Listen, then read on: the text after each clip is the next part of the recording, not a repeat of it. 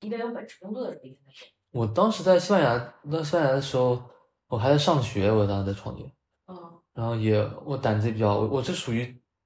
就我经常做一些别人不太敢做的事。就我当时记得我接下来第一个订单就是西班牙那边最大的呃理发连锁店，然后我当时什么都没有，就真的是零。嗯就我稍微知道一点点关于社媒的，然后我记得我当时就去剪了个头发，然后就看到那个那个理发馆叫 Carlos Conde，然后他就那天特别巧，就特别人很多人在那儿，然后好像有重要人物在里面。后来我发现去的是创始人，就是 Carlos Conde 他本人，嗯看看那个新店开幕，然后我当时胆子就大了，我就突然我就临场把手机拿出来，我就翻他们的 Instagram，然后我看什么玩意儿，那么大的八十九家连锁店做的网上跟做的跟屎一样，然后我灵机一动，我就想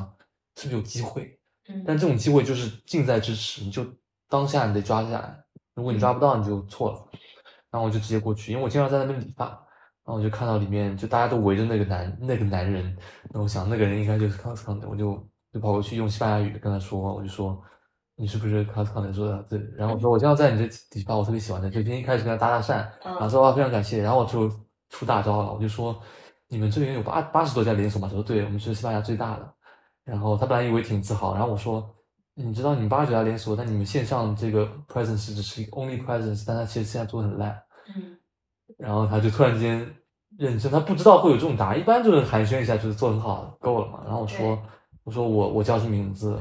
然后我现在是在皇马，我当时在皇马学习，说我是做专门做新媒体营销、做社媒，我有这种经历，我觉得我可以完全帮你做得更好。然后他就一下子感兴趣的说，哎，可以聊聊，我我下周三会来马德里，我们到时候加一下联系方式，我们在一个反正很 prestige 的那种地方嗯见个面。然后我就接下来第一单，空手套白狼，什么都没有。我当时也不知道怎么做，先接会做，然后我就自学弄了。然后我就当时跟他见了两次，把这个事情传下来。而且我西班牙语没那么好，所以我是带着一支笔跟就在那画，然后说大致的概念是什么。而且他已经有自己的 team 了，嗯但我还是把他说服了。我就说你没有什么好损失的，你就先让我做，你先给我一千一千欧，嗯。对，然后我帮你做几个礼拜，让我们看，跟你 team 合作，然后就帮你把它接下来，就在一个 hotel 聊聊聊两次，我胆子很大，就是抓时机，有的时候我就是跟别人想法不太一样，我就无所谓，我就我不管你是什么一 l 马斯 Musk 啊什么，就某种程度上我一直觉得我们都是平等的，就是这种感觉，我就可以嗯。当面跟你聊，我不会怕你什么你是多高的什么，你就机机会抓准我就上，嗯。对，所以，嗯，对，我觉得你刚才讲的这一段还是，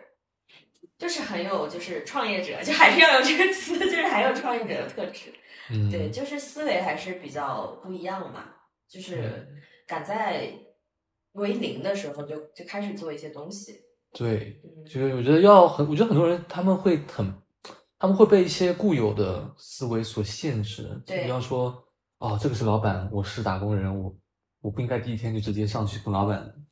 对嗨，对嗨加加，但是我没有这种，这也可能是在国外待的时间久，我没有这种想法。嗯就我就是觉得我应就应该这样做，所以我容易得罪人，但我同时也会得到一些得到一些一些一些机会吧。嗯对，就比方说，我在 AI 当时在做的时候，国外有一个非常非常出名的十九岁的一个，呃，十七岁天才少年，就当时国内都已经疯狂在报他做 ChatGPT 的提示词，就一个人十七岁的自己写了一套三千多字提示词，把所有的教育教育的义务教育的内容全部写进去，然后让所有人都能有一个自己的定制的导师，教他教他所有任何东西。嗯很天才，但是大家都在报道，没有人跟他去聊。那我想，那我跟他聊一下就行了。但别人都觉得我靠，这种你怎么去聊？你就找到他，然后我就直接跟他沟通，聊了几次，然后我们就直接做了一个访谈。我可能是第一个在国内做的，就是因为我没有把他想到那么 level，我只是觉得他是个十几岁的年轻人，我很我很喜欢，然后我觉得我我某种程度上跟他是一种人，我就约时间，然后他也很开心。你是在网上？对啊，在推特上面直接看到他发东西，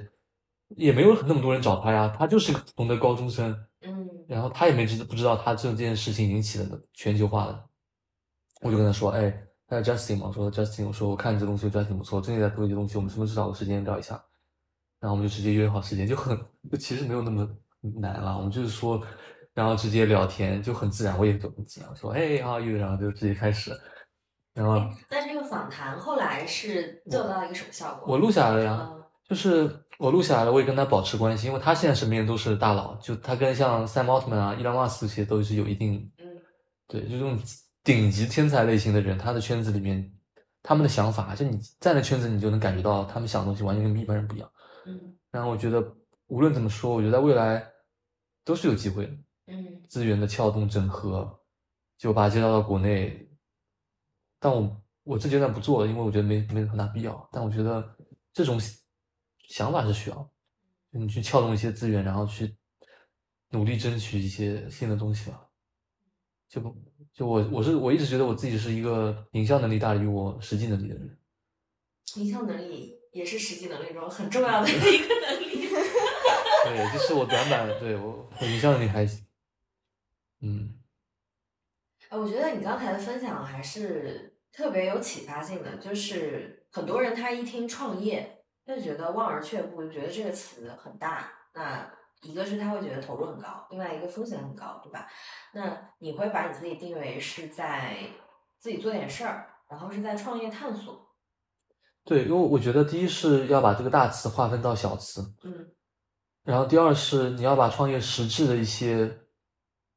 它所包含的元素你要列出来，就它本质就是一个现金流进出的一种概念，输入输出的概念。所以我只要能够控制住那个，我没有很特别大压力。就如果你现在让我去借借，比方说借借几十万去弄创业东西，我是压力肯定很大很大很大，我不可能像现在这样子，而且我也觉得我没有能力去去做这种方式去做这件事。嗯，但因为我是就是很顺的去做点事儿，嗯，做个分享，聊聊东西，慢慢的测试一下市场的产品跟市场的匹配度，慢慢的往前探。你在我已有所有的资源是我可控的，就我很多都是我都没有用用到存款什么资源互动去把它拿到，然后去做小规模的线下线下的场地都是免费给我的，就嗯用一些方式我们去把东西谈成，就降低最好就是几乎是没有成本的情况下去往前走。我觉得所有人都可以用这种方式去思考问题，而不是说像以往那种创业，一下子要借钱，一下子要开始搞，先拿到钱再去弄的事，这种就很容易出事。对。对，哎，那你身边会有一些比较 close 的朋友也在创业吗？挺有一些挺多的，有一些。对，但我觉得，就他们呢，他们都还是要有资金积累的。但我这种我这种模式就是，嗯，可以说是很轻的创业，轻创业，知识付费。嗯嗯，我也是比较建议身上有一技之长的人，在这个时代要去重点关注，嗯尤其知识付费这一块，因为经济形势越差，这个资金它不会向外，它会向内流，就是会更多人会注重教育啊，什么自我的提升。嗯对，所以我觉得知识付费，而且大部分人其实都有一些能力在身上，我觉得是可以去比较做的轻创业的一种模式吧。但我也会听到一种声音说，就是知识付费还是比较难的，比较重的。为什么为什么会重？呃，可能是知识付费它的交付可能会比较比较难一些。那交付应该是最轻的，嗯对，因为所有东西都是线上化的，然后，呃，比方说你录一节课，你那个课就已经在线上，它就是可以，理论上是可以无限扩大去做的。对，它没有重复重复投入那么多次重复投入，它就是它就比较轻，它甚至像咨询也是非常非常非常轻的。你网上发布一些你对知识的一些想法，有人联系你，OK，人家赚你钱，你跟人家聊一下，对就它闭环很快，所以就我们资金流最近是资金流在开始稳定了，对线上课程，嗯。而且我我看这个事情还有一种看法，我是这么判断，我就我就我就三个三个判断思考点，第一是叫做 AI 是我赌三个点，第一是叫做 AI 是未来的趋势，这是第一条，嗯。然后我给他我说 OK 我赌我赌它那是对的，我第二条叫做大家有需要用 AI 提效工作，就用 AI 来提效工作这个需求是真实的。嗯我主这第二个点，对，在验证我的产品。然后第三个点叫做大家愿意在线上学习。如果这三个点都成立，我觉得这件事情就怎么做都都对了，没有什么问题，我就完全放心了。我我所以每次遇到困难，我就往上看这三个点成立吗？就这个阶段是否还成立？但我一开始比较担心的是中间那个点，就是 AI 提效这件事嗯是不是个伪需求？因为它很像真需求，但有可能就是个伪需求。但我现在发现它成立的原因，是因为我早期线下已经测过了，线下测的跑通了，就是免费分享，大家感兴趣，我说 OK，我们看一下付钱的，因为要看真实需求，付钱的也都来，然后有单独私一对一的也有，就是那种高客单价，然后我又把它搬到线上，不是在一个平台测，我是在三个平台测，嗯。我三个平台，小红书、抖音、视频号全测，就都有人来问我，主动要付钱，说，哎，这个你的提交课跟我说一下。就我还没怎么推呢，我只是在我的简介下面说我在做提交 AI 提交课的这种课程，他们会来找我。然后现在也转化了，就我第一期的线上课已经满了，嗯已经十多个人了。我本来预期加五六个我就开始，但已经满了线，线上，啊线上，然后价格比之前五九九还要高，嗯是在一三九九这个 level。嗯对，所以我就我很赌百分之八九十，我确定这个需求是真实的，至少这个阶段。然后我第一个需求是比较确信是 AI 的趋势，我这两个都确定。第三个大家愿意在线上，我觉得这早就被验证，大部分被验证了，因为线上不然的话支付费也不会起来，那么多线上的都是可以接受直播啊什么，所以这三个情况下我就觉得，OK 这个没有很大问题，只要做就没啥错。就不然我们很容易慌，就不知道就很迷茫，一会儿出现这种情况，我们没有一个锚点。我的锚点就是三个这三句话，他们只要不出现变化，或者在未来十年不出现变化，我就可以做。就我是这么去思考创创业这这。三个锚点可以理解为是你做这件事的初心，嗯，不是，不是？嗯，对，因为我是被裁的，我根本没有先想到 AI，然后再去主动做。我是叫做顺水推舟，嗯，是这个成语吗？顺势而为，顺势就是也可以，可以。对，就是就我我很自然的，因为我也没得选，这样也好，这样我也没很大压力，反正做就做了，那就现在往下，越做越有这种感觉，就继续往下。嗯只要我现金流能稳住，就即使不稳住，我还能支支撑几个月去找感觉、找方向、做变化，所以就可以。对，然后而且为什么说线上啊？就是线上是所有 AI 支付里面模式它唯一上限很高的一个一件事。就如果我还是做一些其他模式，像一对一的咨询、线下课程，或者说那种小班啊这种，你能够算出你的现金流的瓶颈的。就你就假想一周一次线下活动已经很多了，然后你每次比方说五九九，总共多少人，你就做一个数学公式，你大概能推算出这种模式下它最高能到多少。因为我嗯们的时间，他是用时间来换钱嘛，嗯这就能看出来我们上限，然后你就会知道说这个不是长久的，你不用，如果你只能做一件事的情况下，你一定要挑一个上限很高的东西做。然后咨询更是了，一小时比方说一千块钱已经很高了，但你真能咨询到多少人？就是你你真的要累死，你才能赚多少钱？就是没有多少钱，这也不行。广告上限挺高，但是短期内不太现实，呃，经济情况差的时候不太现实。它它它是在未来后面 tier 三四以后的事情放着，但不是主要的，不稳定。嗯还有别的吗？就是线下大课，短期我都我会做，因为它它上限还挺高。就比方说那种线下一天的那种类型的，一个人大概两千多，然后三三四十人在大的场地去做那种商业型的，可以，大概月薪可以到算上分成给一部分其他人也能到四五万左右。我觉得短期可以做，但长期我也不会做，因为还是花时间的事情。但线上课程就不一样了，因为线上课程但凡做出来，它就是持续在滚动的。然后你的高价课可以一次开完二三十个人，一两千块，它就上限会比较高，嗯然后会越来越高。而且随着积累，你可以把客单价从打工人这个群体转到创业人的群体，直接到万万元课一起，一个人就付上万。对创业而言，这根本没多少钱，但是它的上限就很高，十个人就十万，二十个人就二十万，就慢慢就滚起来了。嗯。对，所以我就嗯，我因为时间精力有限，我就一个人，所以我必须在短时间内找到一个我必须得抓的一个聚焦点，那就是现在就是现场，所以我就这么思考，所以我觉得大方向应该不会有很大问题。那，你的这个线上的课程是，呃，就比如说你说一三九九是他们嗯。来听你讲一小时、两小时就结束了，哦，不是，是我我可能要三三周，每周周选一天做直播一小时，加上视频的录播课，加上群组。对，因为这个赛道很卷，如果你只是做一次，别人不会去付钱。那你的这个录播课，如果有学员他拿了以后，他又通过他又卖怎么办？我很多人都这么说，但我跟他们想法又不一样，就是我会觉得，你去卖呗。是这样的，因为如果这件事情市场已经饱和了，接近饱和的情况下，确实很危险，就嗯没有多少认知，大家都快拉齐了。对，但因为现在很早期，第一是我觉得早很早期，大部分的人，我觉得你帮我卖是为我做一件贡献，嗯就你把市场赶紧教育一遍吧，嗯把我进去教育无所谓，你拿我的东西，而且我的初心如果真的是用 AI 改变人的生命，改变人的工作方式，我我我可以格局大一点，无所谓，你拿去，你说你的，所以这个是你的初心。我觉得可以算是，我觉得因为它能，它对我带来很大帮助，对我有很多的质变性的东西，所以我觉得你抄你洗稿无所谓，你拿去，你直接去卖，嗯卖的低一点，让更多人学到也好。但很多时候我跟别人说这个逻辑，别人很多创业创业者他们觉得哇，他们都会担心洗稿你的自己的东西，就我觉得不要把我看那么重，就把一些 ego 要就放就。而且我第二个点是，我觉得我根本不担心，因为我跑的会比别人快，就我迭代速度会快于他们的抄袭速度。这个是怎么做到？因为我大量的大量的教教学，我拿到用户反馈之后，我了解实际打工人的需求之后，我马上迭代。然后而且 AI 它又它 AI 的速度是以日为单位在快速进展的，它不像其他一些知识付费，比方说之前有人做增长啊那一块，它没有那么快，它就一条固定定论可以在十年做是同样一个定论，所以你抄了真的就抄掉了，你没有在新的增长的空间去做这个这个定论出现的新的东西。但嗯 AI 就是工具，真的是每天都有新的。我这边教完你了，我下一周我可能就开始卖国内的 AI AI AI 工具了，然后可能有新东西出来，我有新的想法，我有新的创意，就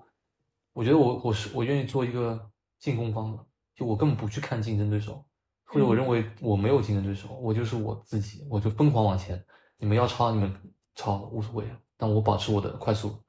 变动。然后同时我因为我明年准备写一本书嘛，就这个也是把 IP 打住，嗯就嗯卡位卡住，就是我就是做职场相关，我把它锁住，某种程度上保护一点点，但这是我我自己的想法，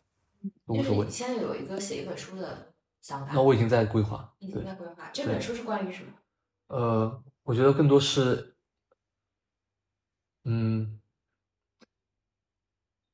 第一是给我一个卡位卡住，就是当别人想到一个概念的时候，第一联想到的人是是你，嗯这种概念。那这个概念，我觉得这个阶段是，嗯，我觉得现在很多 AI 都是自上而下的一些东西，就是从企业角度去接入 AI 的这种系统啊，去从模型本身去提效，但是这个时间会很久，我我自己预估还要一两年之后才能够比较顺滑的执行。哎，所以我能不能理解成，就是你是想做职场 AI 呃教育的这一块的一个 IP，就是大家一想到这里就会想到你。对我给他一个，比方说给他一个词，就定住，什么 AI 工作范式，什么什么，我随便说定住。然后有一本书，我可以去接触更多人，就又是撬动资源了。所以你其实从来就没有去关注过做同赛道的其他竞争者。我关注了，我前期也都都学习，但跑到后面，我觉得你要真的要成为一个很强的人，你得跳开这个思维。呃，我我个人角度我非常赞同你说的，因为就包括说我现在在做这件事儿，别人就会说啊，裸辞这个话题都说说烂了，为什么你还要做？但是我就是对这个就是感兴趣啊，对，然后我也觉得不存在竞争，不存在竞争。然后所以我听到你说这个，我就我就觉得这、嗯这个观点其实是很就是很有价值的，就是很多人他会去想创业或做一件事儿，他会去想，哎呀，别人已经在做了，我做什么我能超越别人？他就会想这个东西，然后他就不敢做，对吧？对所以我就想听你分享这一点，就是让它更丰富一些。就是你是为什么就是不会去关注其他的竞争对手？就是关注，其实我们前面也大致说了，就是你关注其其他竞争对手，你做的就是在做归纳法这件事情，啊，用已知推，用已知你能看得见的去推一些应该存在，但这种思路是错的。因为你你首先你已知看得看得见，它是一个非常非常有限的东西，对，它就已经会固化你的思维。那你推出来的东西，它绝对不会是一个九十分以上的东西，它会是一个六七十分的 average，maybe above average，但真的创新是要超过远超于这个值的。嗯对，所以这种归纳法不成立。就是这种归纳法，我之前有个很牛逼的老师，就是强烈跟我们说，我们要学演绎法，两种归纳是从上而下这样去，得得得归纳出来一个东西，得到一个结论。演绎法是从零开始往前推，你也看不到未来，但你就是有一种感觉，就像我前面拍了那三个三条定论嘛，嗯我就看那三个，我不用管，我不分析，嗯我直接往那做，你就真的可能能做出来的。可能你到时候做出来的方向并非是你当时预想的，但它会给你很多新的东西。嗯。对，哎，所以我们回到就是做个人 IP 这件事情啊，嗯就是刚才你说到了准备写一本书，那除此以外的话，还有什么别的想法？我对我自己的规划是，我线上课，我课程不会永远做下去，可能在一两年。嗯对，然后我我的做客方向会逐渐从国外的东西转到国内，才能做最大规模的。嗯然后我想成为国内就是 AI 职场的第一个 IP，就是最大的，就能够比方说教过千万职场人这种，但是只是一段时间。嗯我在后期的话，我会根据实际的用户需求解决一些实际上的职场的问题。就我还是觉得，如果 AI 赛道它本质 AI 还是一个工具，就如果创业为主的话，我们还是要回归到真的你能帮助用户解决什么问题，嗯然后解决这个问题里面可能会存在 AI 的一些元素，而不是反着想 AI 能解决什么问题。嗯就 AI 你要强插 AI 到任何地方，你肯定就插错了，就绝对是错的。就反而是回归到最基础的用户需求，然后去看新的技术能否在里面赋能这种方向。对，然后，然后呃，你觉得国内职场的这个工作环境当中，就是 AI 这个工具，大家想提高效率，这个肯定是第一层的嘛，对吧？那往长远一点说，就是在你的预见范围内，你会觉得，呃，这些 AI 的工具，它会，它会对国内的职场环境，它会起一个颠覆性的，肯定会的。嗯，它它会是怎么样颠覆性的一个影响？首先，我觉得短期内，就我这个阶段，我可能做就是短短期内了。嗯短期内可以帮助一些掌握 AI 的人完全秒杀掉不掌握的。嗯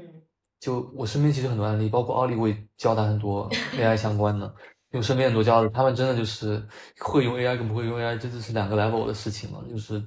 呃，因为 AI 很多人以为学 AI 跟像学 Excel 很像，但其实完全不是一个东西。就 Excel 它是一个非常聚焦的一个工作技能，但 AI 有点像是全覆盖，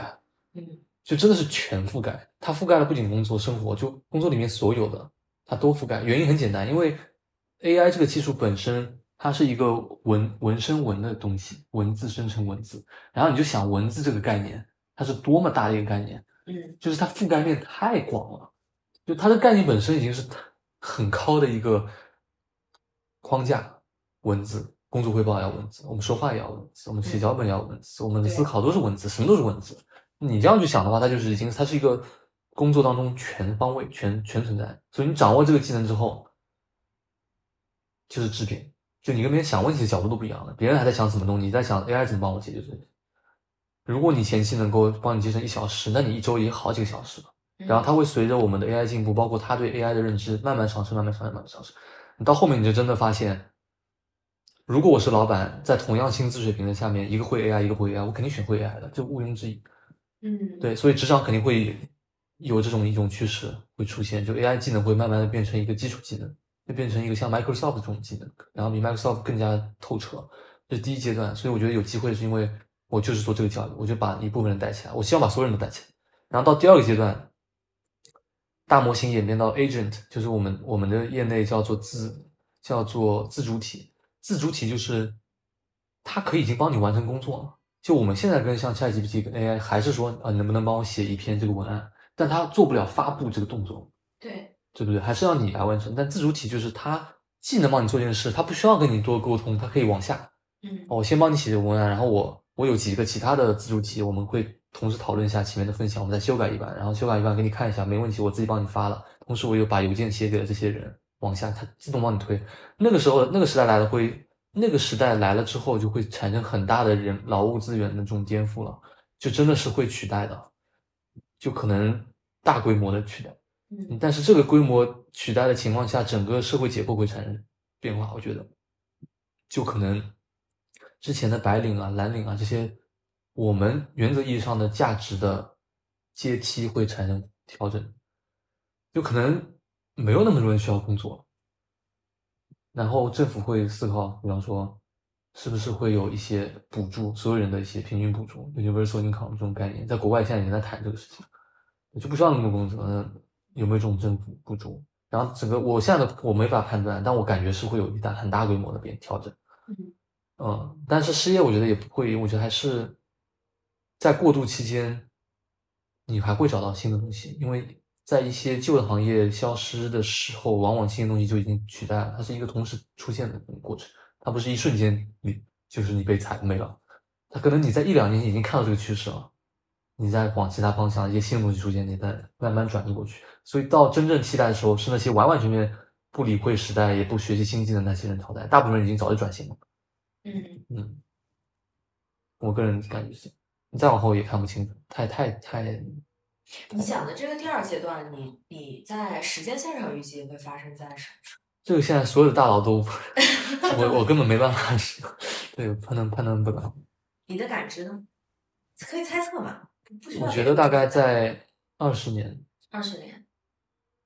对，嗯但这件我我觉得未必是件坏事，我觉得大家都很担心啊，这种事情。我们可能真的不需要工作，可以做自己都喜欢的事情。我们现在担心的其实并不是没有工作本身，而你担心的是担心没有钱。对，这很现实。你要让他们现在离职，同时他们能保持之前的工资，大家谁不离职？赶紧所有人都在做自己喜欢的事情，它它就是一种新的生态出现了。所以本质还是这个现金流的问题，还有就是一些再往深谈，就是一些个人价值实现的问题。对这两，所以对我觉得还是可以乐可以乐观一些，我觉得是一个很好的一种变革吧。嗯呃，有没有种可能，就是越来越卷？就是比如说，我没有用 AI 之前，我写的一些文案很差，但是后来我用了 ChatGPT，我写的更好了。然后我同事也不用 ChatGPT 了，他写的也更好了。然后老板就觉得大家都要写的这么好，然后然后那些那些不用的就被卷掉。但是会用的人反而也没有减轻我的工作量啊，就是大家都会用了以后，我同事也会用了，我也会用了，老板就会觉得，奥利的问题是，用了 AI 以后会不会增加更多的工作？对，就是大家都做的更好了，每个人的 PPT 都做的跟花儿一样，那老板就是会觉得大家都要到这个标准。嗯，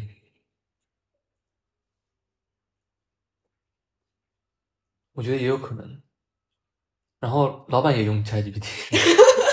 上面都会用，然后大家的工作方式就是新的工作方式，也很有可能。对，而且到后面其实未来我很多企业是自己自带了 AI 的这种工具，工具了。就我这个阶段，所以是中短期，它我不我觉得它不一定那么那么那么那么长期，在工作上面，因为工作上大家现在很多大厂都已经在自研大模型，在接入啊大模型，在接入各种 AI 的解决方案，但因为它不成熟，因为第一是技术还没有那么成熟，第二是它实践需要时间，第三是因为它政策国内很多政策没有那么快，所以我还有机会能做一两年。嗯再往后面的话，就是公司本身就已经提供这种服务，没必要你再去外面再去学新的东西自带了。那我那个时候肯定已经在做别的事情。嗯，但是那个时候在做什么别的事情，现在根本不需要去想太多，对吧？对，我觉得不用想。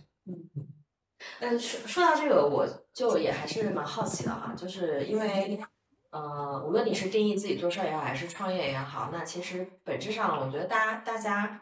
就是是人类都想要拥有更多的自己的时间，而不是在工作。那你现在做了这件事情，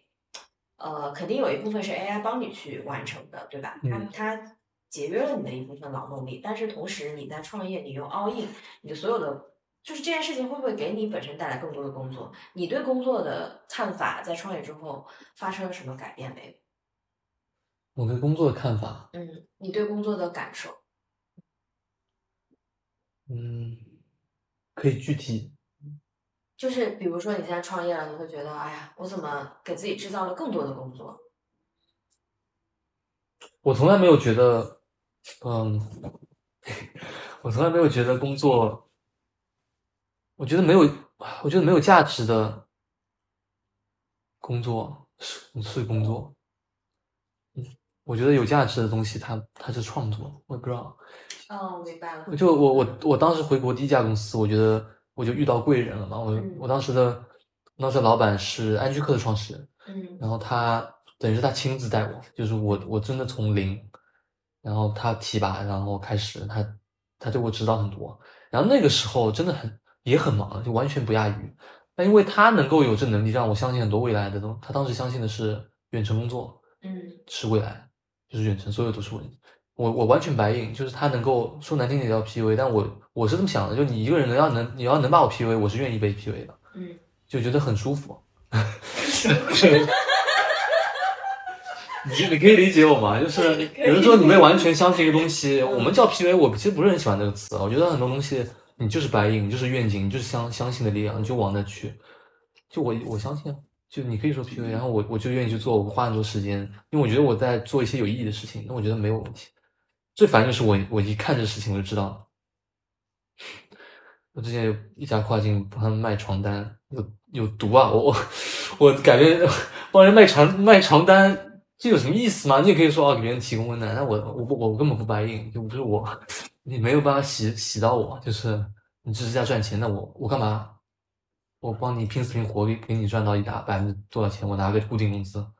哎，那说到这个，我觉得就蛮有意思的哈。就是你把床单，比如说做跨境电商卖到非洲，或者是卖到东南亚，那切切实实的，我有一个实际的产品给到了用户价值。那你现在做 AI 课程也给到用户价值，你为什么会觉得前一个事情相对来说对你而言没有价值？首先，它是卖到美国，哦，美国人不配用你的床单？不是，首先它卖到一个一一线的发达国家。首先它是卖到美国，嗯这是很重要的。啊，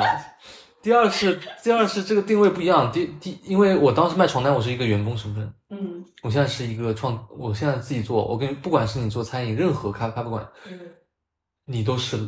你说你老板跟员工是有区别的。这是我第一个老板，第一家公司老板跟我说的一句话，让我嗯我到记到现在。他就说，他说小黄说，你现在跟我聊，你再怎么聊，我还是老板，你是员工。嗯但只要你一旦踏出去，你自己做，我们就平等。嗯，哎，所以他那句话当时，呃，是相当于在你心里种了一个种子吗？他当时鼓励我创业啊，他内部他格局很大，他他鼓励所有全员创业，就很一般老板绝对不可能干，他给钱，嗯但是没人踏出去那一步，原因是他说，OK，我可以给你钱，但是你自己要出一部分资金，哦，然后你得离开公司，但是他愿意给你钱，对，因为你在公司你是不叫创业，嗯，你副业，你在公司你拿老板钱创业，这不是创业，这个老板很有意思，他为什么让员工离开公司去创业？因为他他当时在内部孵化内部孵化品牌，哦，所以他在做的是平台嘛，他可以做这件事，他觉得你可以做，他说我要给我看好，我给你一部分钱，我占百占股百分之三十，然后你你你自己出去，但你要出一部分钱，嗯，没有很多，一部分钱。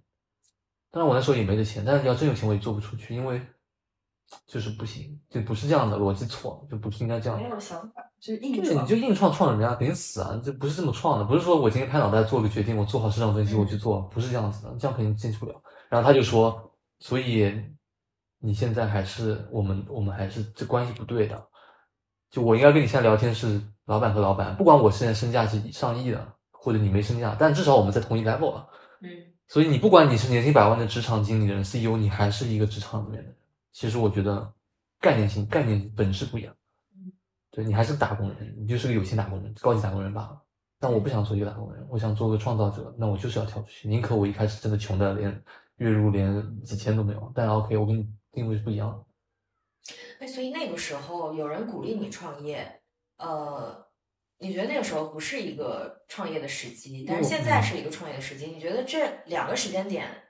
呃，你同样都是要开始做事儿，你你你觉得这里面的本质上有哪些因素？本质当时我拿不出钱，第一是很重要的。啊，对，这，个是这就是我说的，因为创业形式，你让我拿个，他让我拿拿五十万嘛，怎么可能五万都没有的？我不可能问父母去借钱，因为我觉得这件事就就我不想连带到很多身边的人。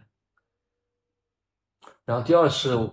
我这一次创业也不是我主动决策，我是被踩的，我说了嘛。然后我是顺水往下慢慢推推演出来的，嗯，就我不是用归纳法，嗯，就我们前面在说，对，用归纳法，你让我怎么推，我我绝对不敢去这么推的。是在 AI 赛道，我连我连 AI 是啥都不知道，我根本没有技术背景，零，真的是零，没有任何写写代码的背景。那这种情况下，你让我用推纳法，我是推肯定把自己推死。嗯，但别人也不敢想，就是我自己都没敢想，我竟然在做 AI 创业，就我所以做 AI 创业这件事情是，呃，你在去杭州做了那个 talk 之后想到的。没有，我就一直在，我所以我没有叫他创业嘛，我就做自己做点事，我做了分享，然后我做了验证，我逐渐的开始有一些名比较一张蓝图啊，就是我觉得我的方向应该是在，然后跟别人聊天一下，我觉得现在国内的机会大概在哪，我是慢慢往往前推。我我嗯，我是想问你啊，就是那你也讲了，就在这个过程当中，它有几次 up and down 嘛，有这样的这样的一个过程。那你就是在这个数据不好的时候，你怎么处理这种问这种情况？嗯，就是，嗯，这我也可以分享一些东西，就是，嗯我觉得压力最大的其实粉丝量什么都没有什么，嗯，其实还是现金流本身。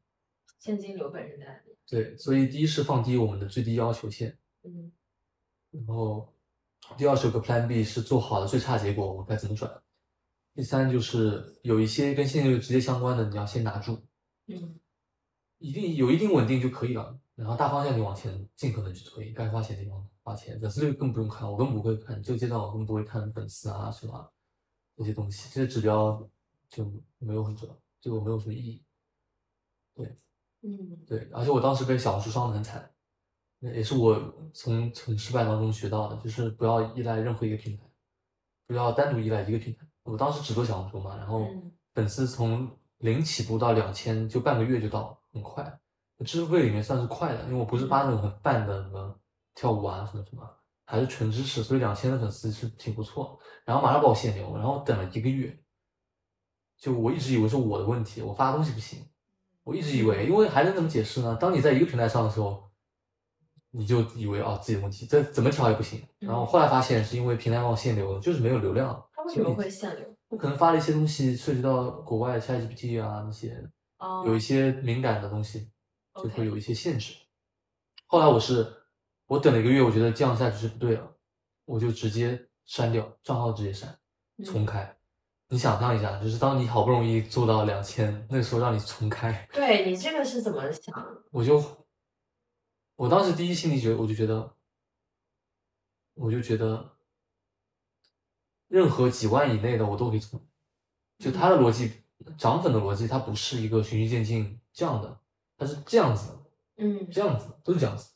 一个视频给你对应带来几千粉，就是爆款，就是靠爆款，而不是靠持续，它不是持续的概念，它逻辑是不一样的。所以我当时想啊，两千算啥，重来，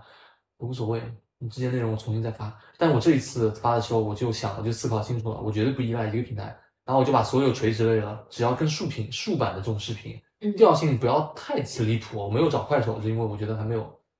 我抖音视频号，然后小红书我重新再来嘛，知乎我全都发一模一样的内容。然后这一次两天吧，对吧？嗯，我就发了第二篇视频号就直接爆，然后那微信上。对微信上面，然后那一篇现在给我带来就一篇内容带来了三千多粉，对，然后而且很多都是我同事都看得到，就我就是在那个圈子里面这一篇是很火，就 AI 相关的。我当时写了个这二零二三年度 AI 最佳 AI，就我打的也是卡一个位，就是当时大量的嗯 AI 这种推荐已经很多了，就赛道，如果我们按赛道分析都不应该这么发了，但我卡位卡在没有人在提年这个概念，因为都从五月份到现在都在推。但我要是个用户的话，我看那么多，我也不知道听哪个，那我索性就用年度，那我看你一个就够了嘛，就用这个概念去看，然后把我认为真的好用的全部列出来，就真心觉得，嗯然后那个就火了。然后现在这个视频视频号火，就直接已经爆，然后现在的访问大概是在二三十万以上，嗯，点赞就七八千啊，就就转发期就就很高很高的。抖音也火，抖音更离谱，就赞已经到两万，点赞已经两万，然后访问到五十多万，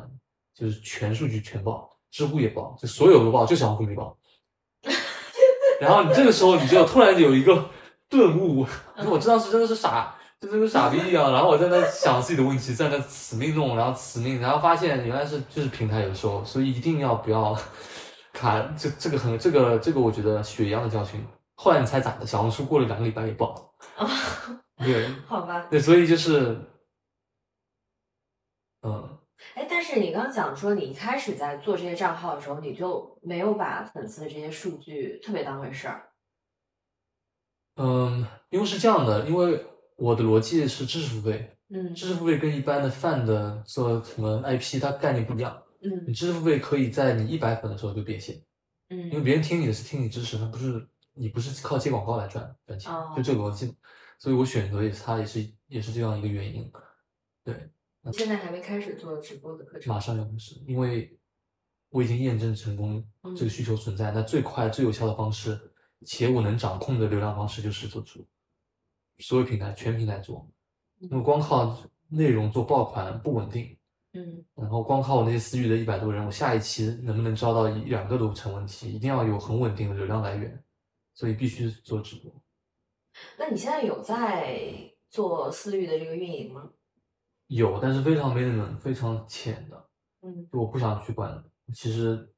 很这个东西是很吃精力，投报。其实我会有点好奇，就是像你刚刚讲的，你的数据就是有爆款嘛，对吧？那呃，而且私域有一百多人，但是就是从我的理解角度，我会觉得已经有那么几个爆款的东西出来，对吧？嗯，而其实代表是有一定的关注度的。那为什么你还会担心，就是第二期是没有人？嗯，因为我现在逻辑是大平台要引到我的私域流量里去。嗯，嗯，就只有你在你私域才是你的。对，对，所以爆款，比方说爆了之后，它有一定的转化率能够转到我私域，但是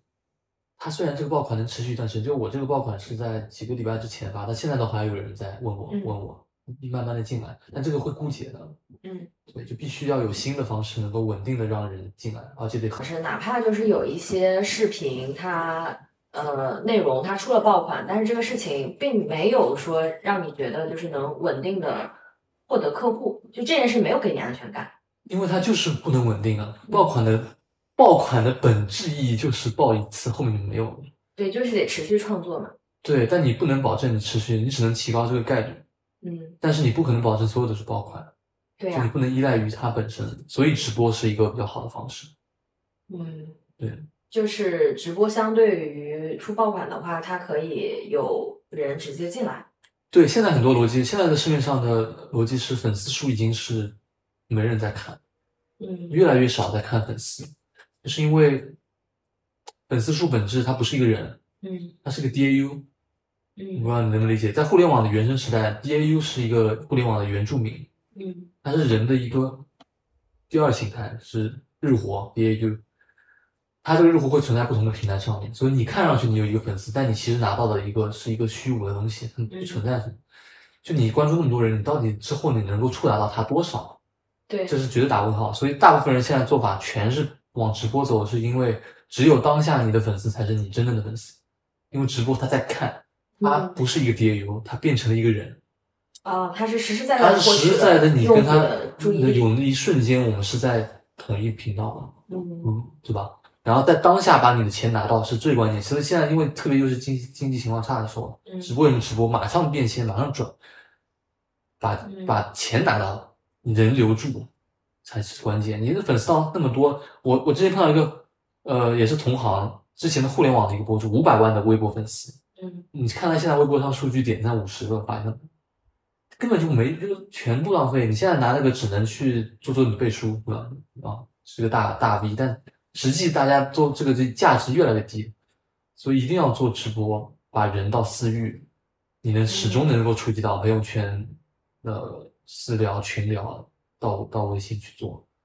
对我我我我现在发现这个事情它真的很矛盾。对，就是你一方面你在就是依赖于这些平台，然后呢，但是最终其实还是要通过这些平台把用户引到私域，但是平台又不允许你把用户引到私域。是因为还有一种说法也很简单，就是是这样的，就是小红书，嗯我产品就在小红书上卖，然后他拿了以后也不要加我微信，嗯结束。但这个问题就是站在平台很好，人也不给你，钱也给我赚到，嗯，但站在任何创业者是创业者的角度，你这个用户的终身价值就变低了，就是一锤子买卖。我们都要做互购嘛，对，而且这个人我联系不到啊，嗯就没人，这是两个非常矛盾的点，所以我就我怎么样我要把这个人联系方式让他，他买了第一次就可能买第二次，他听得好，不然到时候他都忘记你这个人。嗯。对，那所以这个直播的话，会是你下一个阶段想要去转化用户的一个重点。很快就要尝试，然后给自己定的目标，也是至至少到年底要做掉一场跑通那个流程。嗯